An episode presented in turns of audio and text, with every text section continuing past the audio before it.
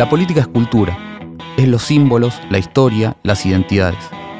La política son las relaciones de fuerza, las disputas, las alianzas, el poder, la negociación, el diálogo y el conflicto.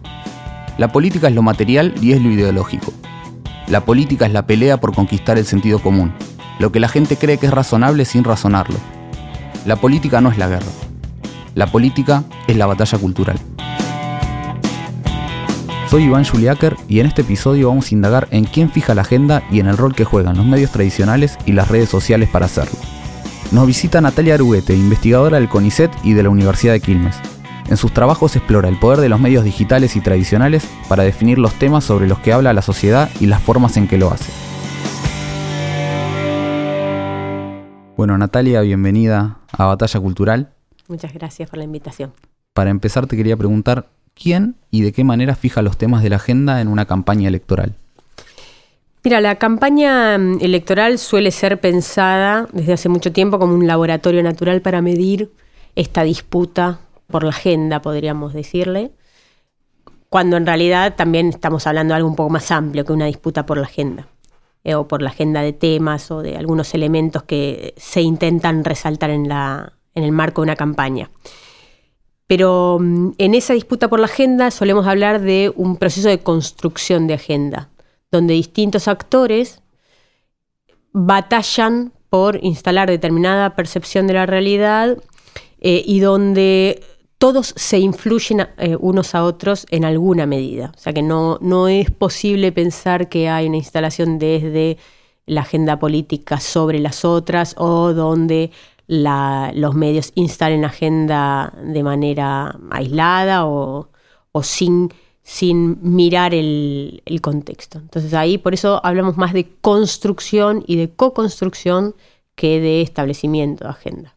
Una cosa que vos marcas en tus trabajos es que la agenda de los medios de comunicación, los medios tradicionales, pero también las redes sociales, influyen más sobre la gente o sobre la sociedad cuando se trata de cuestiones no experienciales que cuando se trata de cosas experienciales. ¿Qué de eso estamos viendo en la, en la campaña y cómo lo podrías ejemplificar? En esta campaña se, disputaban dos grandes encuadres, economía o corrupción, ¿no? con todo lo que implican esos encuadres. Eh, cuando los medios lograron en determinados momentos de este último gobierno instalar, junto con el poder político de turno, la idea de una corrupción generalizada y muy enfocada en, en, el, en el gobierno anterior, que no solamente era entendida como corrupción como tema, sino como explicación y justificación de responsabilidad de todos, de todas las decisiones que estaba tomando el actual gobierno.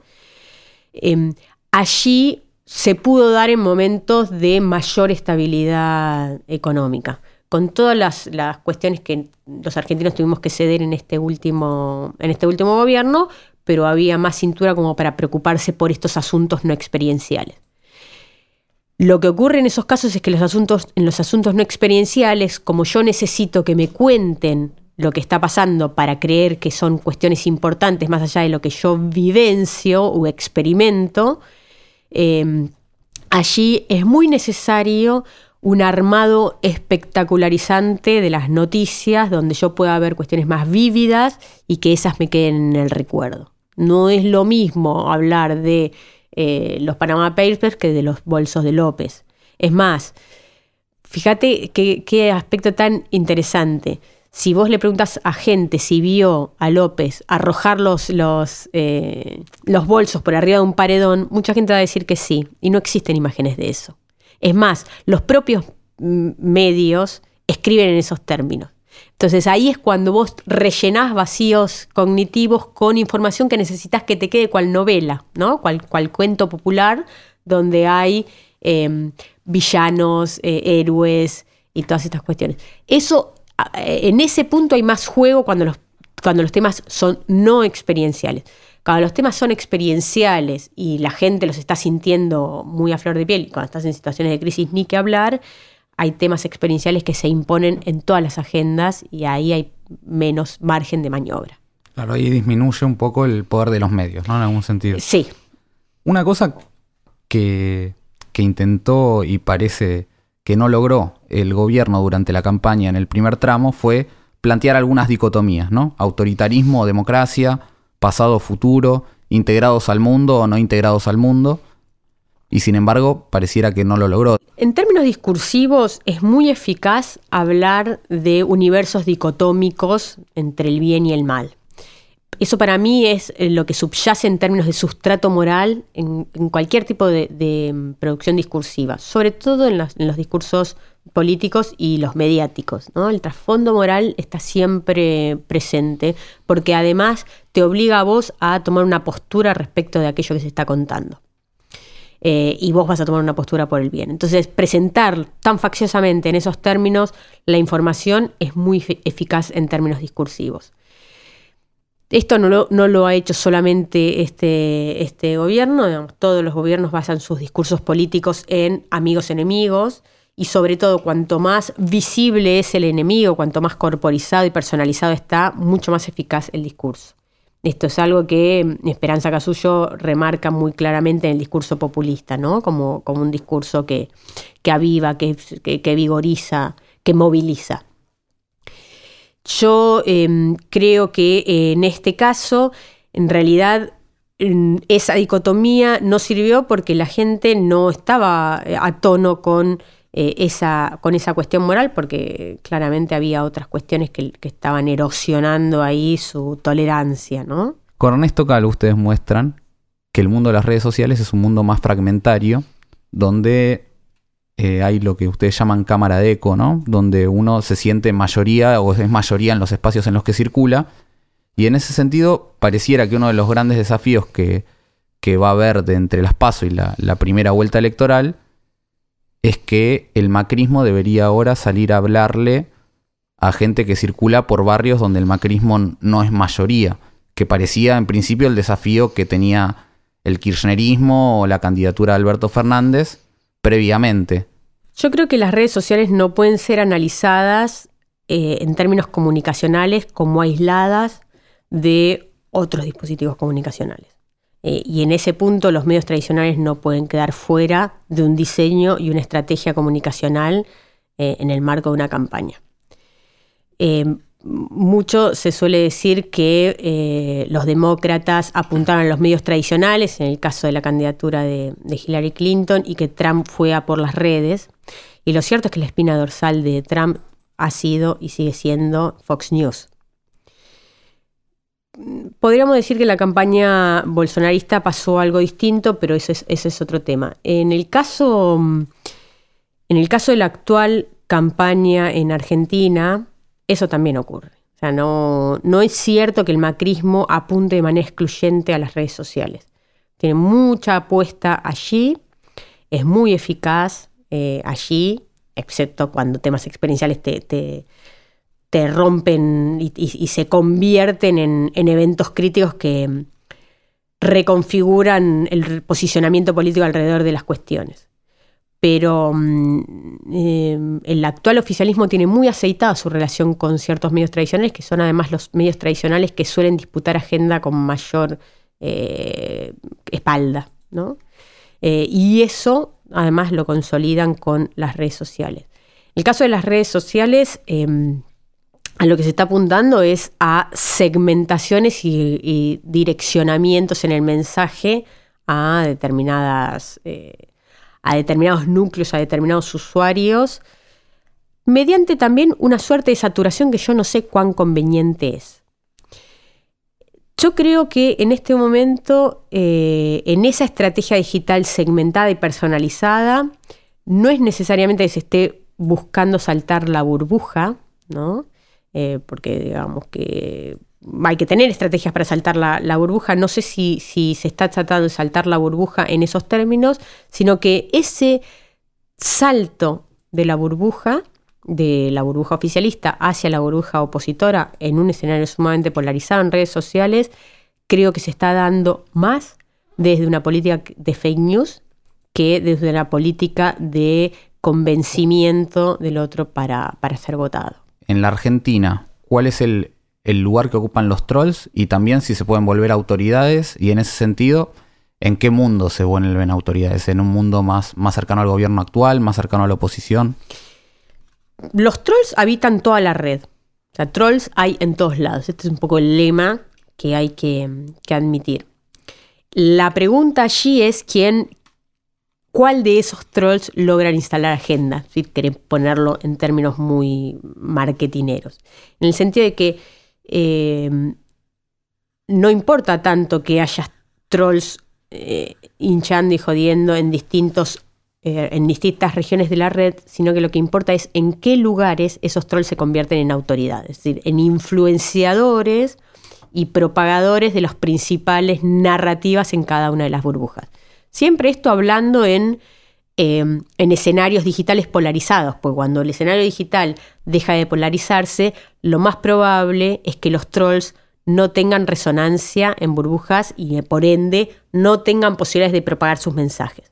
Pero si volvemos a imaginarnos un escenario polarizado, lo que nosotros hemos visto hasta ahora es que los trolls suelen ser autoridad en las burbujas oficialistas, o por lo menos en la burbuja oficialista actual, porque las cuentas institucionales, cuando se trata de eventos políticos controvertidos para el actual oficialismo, las cuentas institucionales se corren de la conversación y entonces envían a estos usuarios, muchas veces son usuarios fakes, a la guerra de trincheras. Y allí es donde tenés distintos tipos de trolls, además. Pero quiero hacer una, una salvedad en este sentido. Una distinción que nosotros observamos entre los eventos políticos hostiles para el gobierno que analizamos durante eh, el gobierno de Cambiemos en comparación con el evento político Nisman, por caso, es que en los eventos políticos de esta gestión, las cuentas institucionales, sobre todo los funcionarios y el gobierno propiamente, se han corrido y en Nisman el gobierno anterior no tuvo la capacidad de correrse y por ende de quedar en el ojo de la tormenta de los principales ataques, aún en esa burbuja, pero quedaban como autoridades muy expuestas. Es tan, es tan difícil ser oficialista en Twitter que una buena estrategia es hacer mutis por el foro. Si vos haces mutis por el foro, otros tienen que copar la parada. Y esa parada se ha copado además con una estrategia de ataque y de política de tierra arrasada. Ese es el, ese es el propósito político de los trolls, no emitir noticias falsas. Atacar políticamente y acallar discursivamente la conversación, en este caso en las redes sociales. En ese sentido, hay algo que.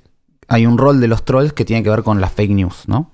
¿Cómo impactaron? ¿Qué capacidad de daño crees que tuvieron en las personas durante lo que vimos hasta ahora de, la campaña? Primero, me parece una, salvedad eh, no menor que es que nosotros tenemos el ojo puesto en las fake news ahora, pero la capacidad de daño que han tenido las fake news en realidad es, es un poco anterior. Em, nosotros lo hemos visto ciertamente en Tarifazo, lo hemos visto muy fuertemente en Maldonado, tuvieron una capacidad de daño feroz. Para que te des una idea, la, de las 10 principales autoridades de la comunidad oficialista durante los 77 días de desaparición de Santiago Maldonado, de esas 10 principales autoridades, 8 eran cuentas fakes que estaban coordinadas para generar un daño.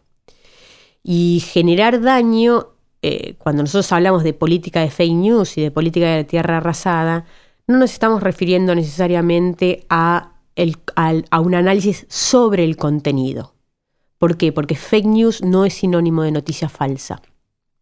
Fake news es una estrategia política para arrasar con la conversación. En eso reside el ataque. De hecho, no importa tanto que la noticia falsa perdure en el tiempo.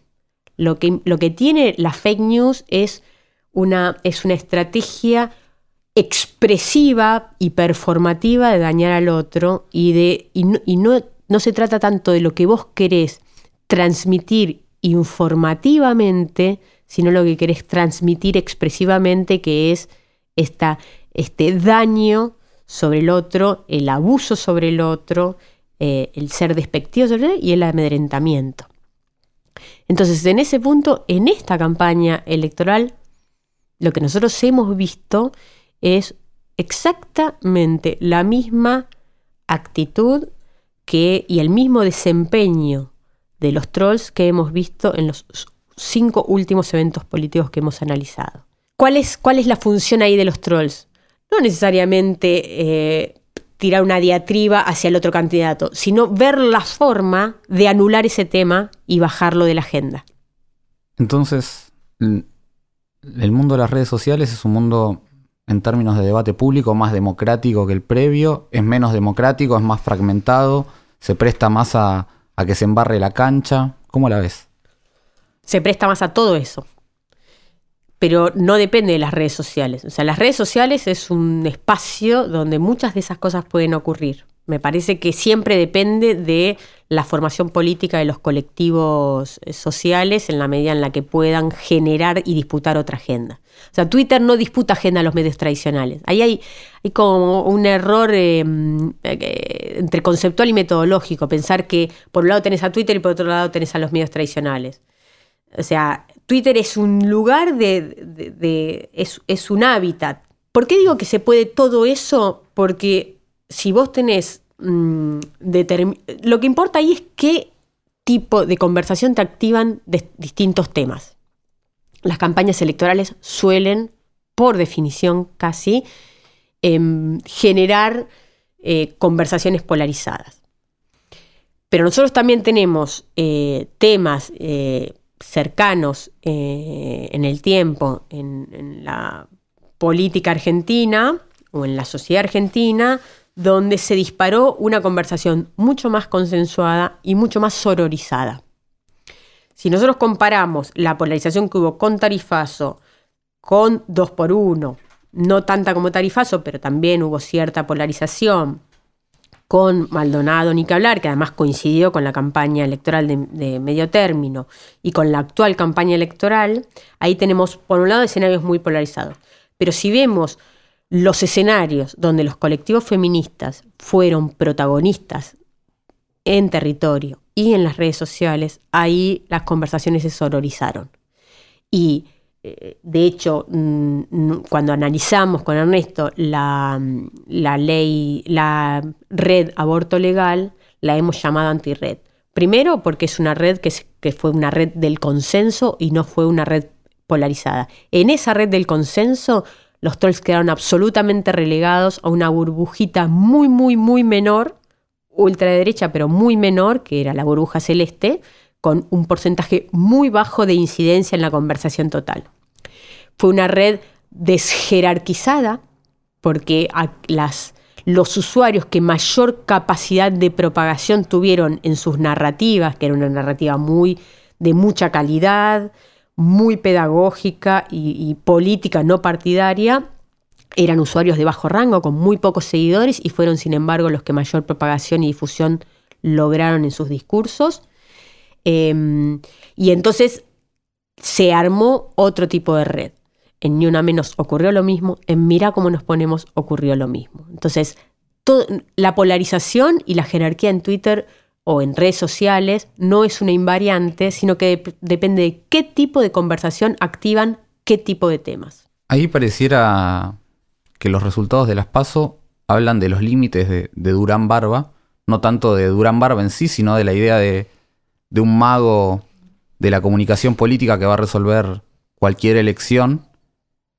También de los medios tradicionales en la Argentina, que muy decididamente apoyaron al gobierno de Macri durante su gobierno e incluso durante la campaña, aunque en estos días empieza a haber virajes eh, también de las estrellas, de algunas estrellas periodísticas, y también de otra idea que parecía fuerte de, del PRO y de Cambiemos, que era no hables de política, ¿no? Mira, te voy a decir algo que me estás haciendo pensar en este momento y no lo había pensado en otros momentos, pero ¿sabes qué imagen me surge como de paradoja?